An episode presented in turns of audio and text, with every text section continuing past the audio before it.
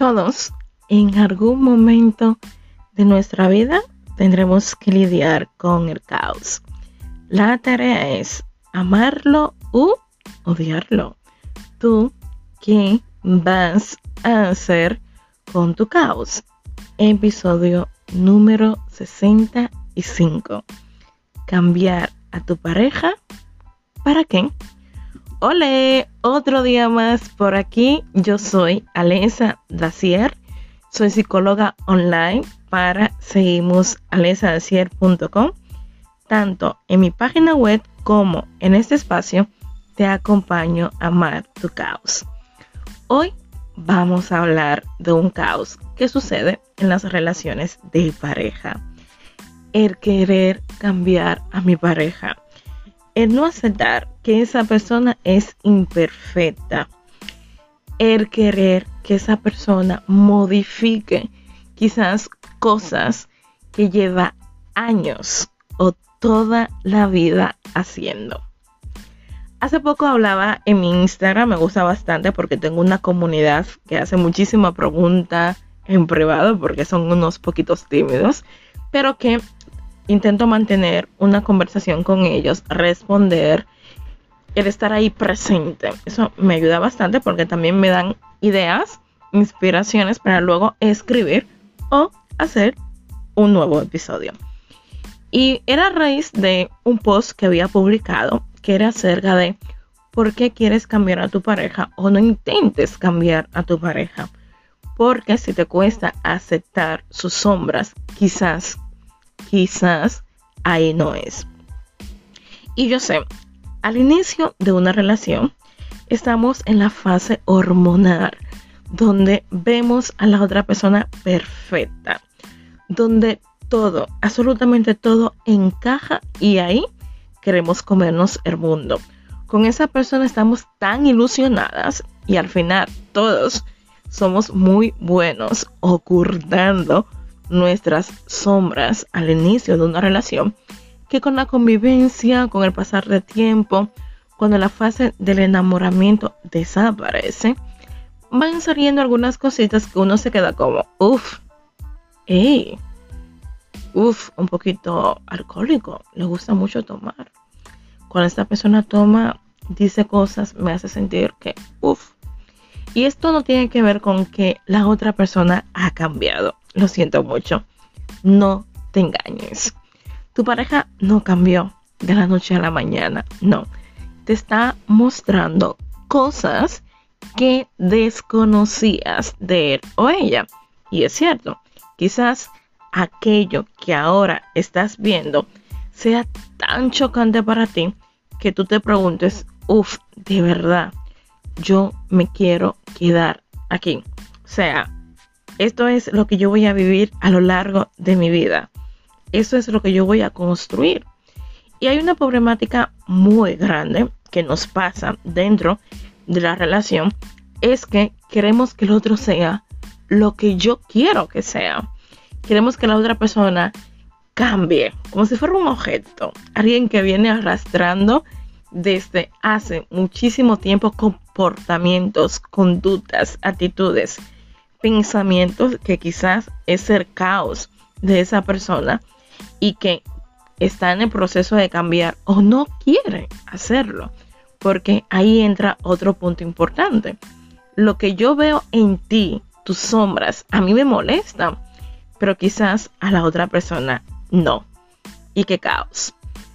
Yo siempre digo, si hacemos un paréntesis, porque es importante especificar siempre y cuando no sea una relación de maltratos, una relación donde psicológica, físicamente hay maltratos, es como una parte. Pero ahora bien, las negociaciones que hay que hacer en pareja es muy importante. Entendiendo que esa persona no es perfecta, entendiendo que no lo va a hacer y que quizás por más que yo insista en que cambie algunas actitudes, lo que yo estoy haciendo es reforzando que esa persona sea así. Qué caos, qué debate, qué conflicto. Intentar cambiar a tu pareja es una pérdida de tiempo. Escúchame, intentar cambiar a tu pareja es una pérdida de tiempo y no lo hagas.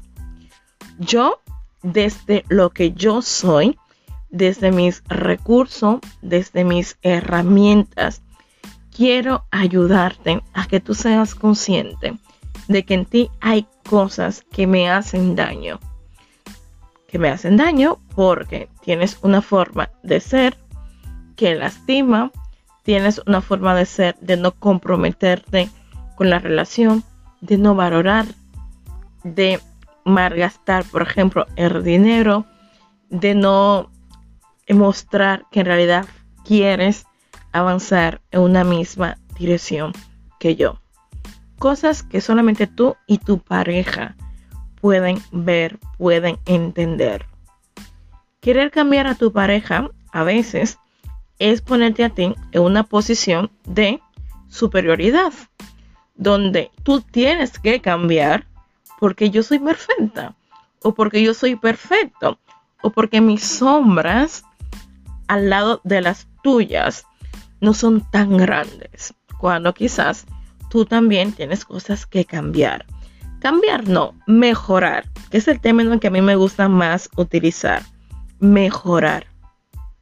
¿Para qué yo quiero que mi pareja cambie? Si yo había elegido a esa persona y quizás esas sombras que esa persona tiene me puede ayudar a entender, amarle, de una manera totalmente diferente. Cuando yo intento decir, vale, no justificar, porque hay acciones, hay hechos que no son justificables. Más bien decir, ¿qué le lleva a esta persona ser así? ¿Cuáles son sus carencias? Yo, ¿por qué le estoy juzgando? Más bien, ¿por qué no le puedo acompañar? ¿Por qué no le puedo ayudar? ¿Por qué no le puedo hacer entender que a pesar de que esas cosas negativas están ahí, tiene otras cosas bonitas, tiene virtudes, tiene cosas a resaltar que quizás son más positivas. Pero el ser humano tenemos algo difícil y es que siempre nos enfocamos en lo negativo tú puedes estar lo más bonito dentro de una relación. Pudiste haber vivido cosas impresionantes, dos años maravillosos, pero cuando eso termina o cuando hay una infidelidad, cuando esa persona comienza a mostrar cosas que no te gustan, lo positivo desaparece. Sencillamente nos quedamos con la parte negativa, con las sombras que hay en esa persona. Y el punto importante es, aquellas cosas que no me gustan en mi pareja, ¿qué son? ¿Qué me quieren decir? ¿Qué yo tengo que aprender desde ese lugar? ¿Qué me está enseñando esa persona? Porque quizás el otro sencillamente sea un espejo para yo resolver conflictos que tengo conmigo misma, para yo resolver aquellas cosas que estoy reprimiendo y que el otro, por su naturaleza, quizás me lo está mostrando. Hablar de amor puede ser un caos, pero hablar de parejas también, porque al final cada relación es un mundo y dentro de ese mundo existen dos mundos totalmente diferentes que están intentando desde la medida de lo posible el poder construir una relación el poder apoyarse, el poder entender que hay etapas en la vida donde voy a ver más las cosas negativas que hay en ti, pero sin olvidarme en las cosas bonitas que tienes, sin olvidarme en las cosas bonitas que hemos compartido. Cambiar tu pareja para qué? Aquí sería un punto muy importante eh, para que te detengas, comiences a analizar. Yo para qué quiero que mi pareja cambie para que la relación funcione, para sentirme mejor, porque esas cosas que esa persona tiene en realidad son cosas que necesitan una mejoría. En realidad son cosas que necesitan una transformación. O porque yo quiero tanto a esa persona que no quiero perderla, que no quiero que no esté en mi vida. Que ahí entra también otro punto. Yo por qué quiero que tú cambies? ¿Para qué? Y si aquello que hay en ti no puede, no puedes cambiarlo, eso es un detonante para yo irme, seguir, construir esto desde tus sombras, ¿no? Desde aquellas cosas que no me gustan.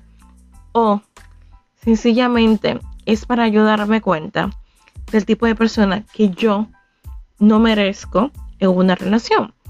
Porque el otro, tu pareja, las relaciones, los vínculos afectivos que tienes, vienen a enseñarte algo. Y donde hay muchos conflictos en algunas ocasiones, hay una tarea pendiente que yo tengo que hacer con mi forma de relacionarme, de vincularme, de construir una relación. Cambiar a tu pareja es una pérdida de tiempo, te lo dije desde el principio. Pero el punto importante es, vamos a darle la otra cara a la moneda. ¿Cómo te sentirías tú si tu pareja constantemente te estuviera reprochando, diciéndote las cosas que tú tienes que cambiar? ¿Cómo te sentirías tú si tu pareja sencillamente vive resaltando las cosas negativas que hay en ti? ¿Cómo te sentirías tú si tu pareja en todo momento te vive recordando aquellas cosas del pasado que hiciste? ¿Cómo te sentirías tú estando en una relación donde tus sombras, tus inseguridades, tus comportamientos X no son aceptables. Mira, en el proceso de reconstruir una relación, en ese proceso de entender, vale, tú eres así, yo soy así. Es importante poner en balanza. Y ahí entran las expectativas de ambos, lo que hemos construido, hacia dónde hemos llegado. Partiendo desde aquí, ¿cómo podemos sostener de una manera quizás diferente, más madura, más sana, lo que tú y yo tenemos? Y ahí entra un punto importante, comunicación.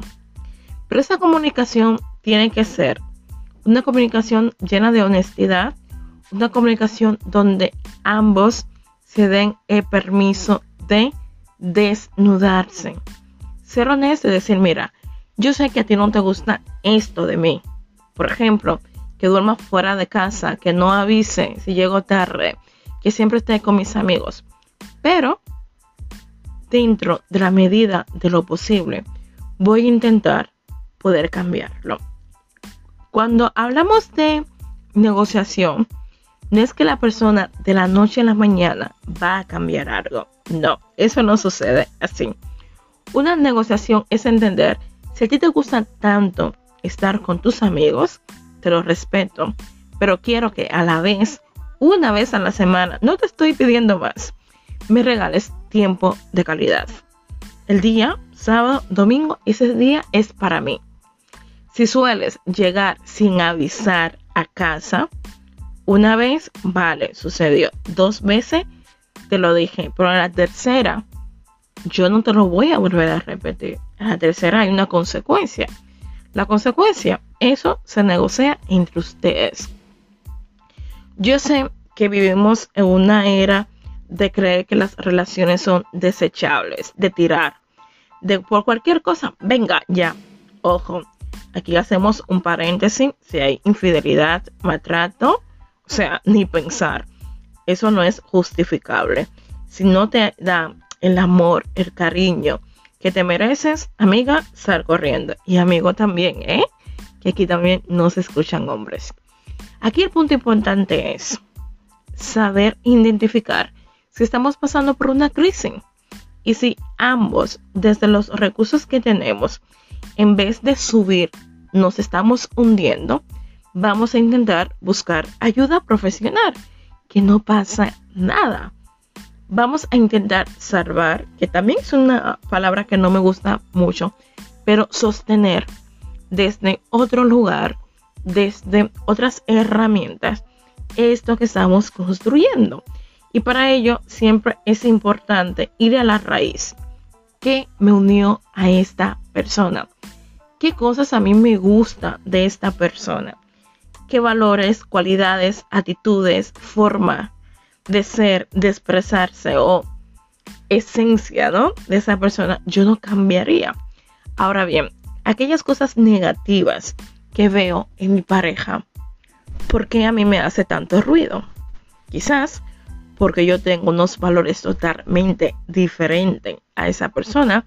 Quizás porque estoy viendo patrones de relaciones que no funcionaron y uff, me estoy adelantando al tiempo y creo que aquí voy a perder tiempo. El punto siempre importante dentro de una relación es intentar que tú tenga paz, que yo tenga paz cuando estoy a tu lado y sobre todo desde nuestras posibilidades, desde la honestidad, desde una comunicación asertiva, poder mirarnos a la cara, poder ser honesto y decir, queremos que esto funcione. Cuando dos personas quieren que eso funcione, van a buscar los recursos, las herramientas, el apoyo necesario para que eso funcione no va a ser de color de rosa. Cuando la fase de el enamoramiento desaparece, vienen dos personas adultas a mostrarse tal como son, a mostrar sus miedos, sus inseguridades, sus carencias afectivas, sus inmadurez en algunas cosas, su parte egoísta cuando tienen que pensar más en ellos que en ti, vienen a reflejar si vale la pena o no seguir avanzando.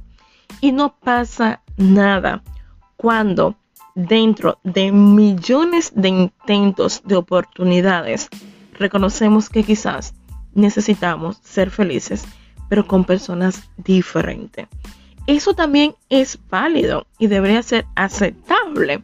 Yo digo que en realidad un fracaso dentro de una relación existe cuando estamos sosteniendo algo que no vale la pena.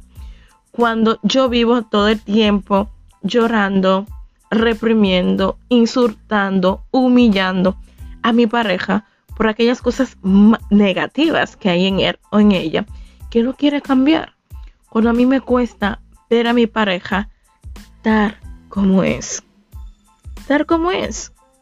Y yo sé que no es nada fácil conocer en esas sombras porque es como, uff, no eres tan perfecto como yo creía. Y sí, tu pareja no tiene por qué ser perfecta porque tú tampoco lo eres.